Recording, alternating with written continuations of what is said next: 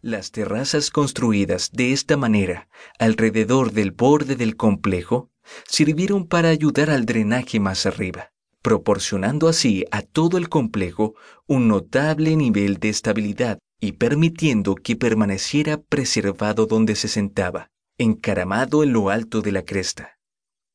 La ingeniería hidráulica era también una característica central de Machu Picchu. El agua fue recogida de una fuente natural de alta en Huayna Picchu y luego enviado al Palacio Central, donde luego drena hacia abajo tanto la geografía y el ranking social. El sitio tiene 16 fuentes, todas las cuales drenan 25 galones por minuto. El agua comienza en el Palacio Real y se mueve cuesta abajo a través de todas las otras fuentes proporcionando no solo un sistema de agua potable, sino también un elaborado sistema de alcantarillado. El hecho de que el complejo fue diseñado y construido como una sola unidad significa que la red hidráulica funciona, incluso hoy en día, con la elegante simplicidad de la gravedad. Cuando los constructores originales llegaron al sitio, encontraron uno de los paisajes más inadecuados para construir un enorme complejo de edificios imaginables. Sin embargo, terminaron desarrollando un sistema ingenioso de las fundaciones acodadas que crearon las superficies niveladas visibles en el sector urbano hoy. Un análisis arqueológico ha estimado que el 60% de la mano de obra que entró en la construcción de Machu Picchu se invirtió en los sótanos y fundaciones. Subiendo desde los cimientos y el drenaje, el siguiente indicador de brillo inca proviene de las propias paredes de granito.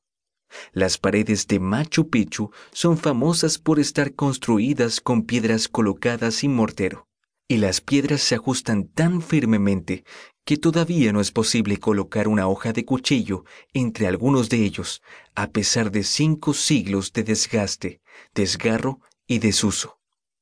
El distintivo granito blanco de Machu Picchu contrasta notablemente con el exuberante verde del paisaje circundante, y la construcción de las paredes es aún más impresionante al considerar que los incas no tenían herramientas de metal las piedras fueron cortadas con cuñas y martillos, luego cuidadosamente formadas con piedras molidas y arena.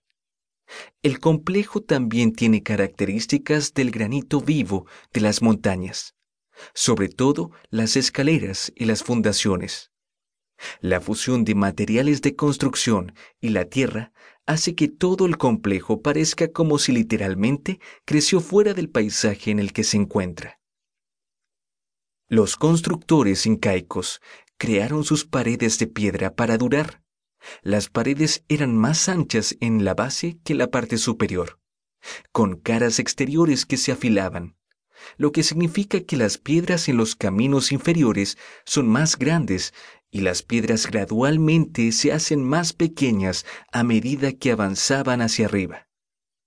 En algunos de los ejemplos más finos, los dinteles masivos de una sola piedra se usaron sobre los umbrales para mantener estabilidad. Este estilo resiste las fuerzas de la congelación y descongelación que de lo contrario arruinaría las paredes de piedra. Un principio básico utilizado en la construcción de muros de piedra seca en todo el mundo. Sin embargo, los incas tomaron estos principios a un nivel de perfección raramente visto en otra parte. Piedras limpias juntadas para crear una superficie lisa e ininterrumpida siglos más tarde. Estas paredes pudieron mostrar su belleza natural porque el yeso nunca se aplicó en la superficie. Al igual que otras formas de arte entre las culturas de los Andes, la arquitectura inca se basaba en los principios de simetría. La cerámica simétrica, los edificios, la joyería y los textiles eran típicos de la región, y las culturas andinas anteriores habían perfeccionado las técnicas del trabajo de la piedra y desarrollado el conocimiento arquitectónico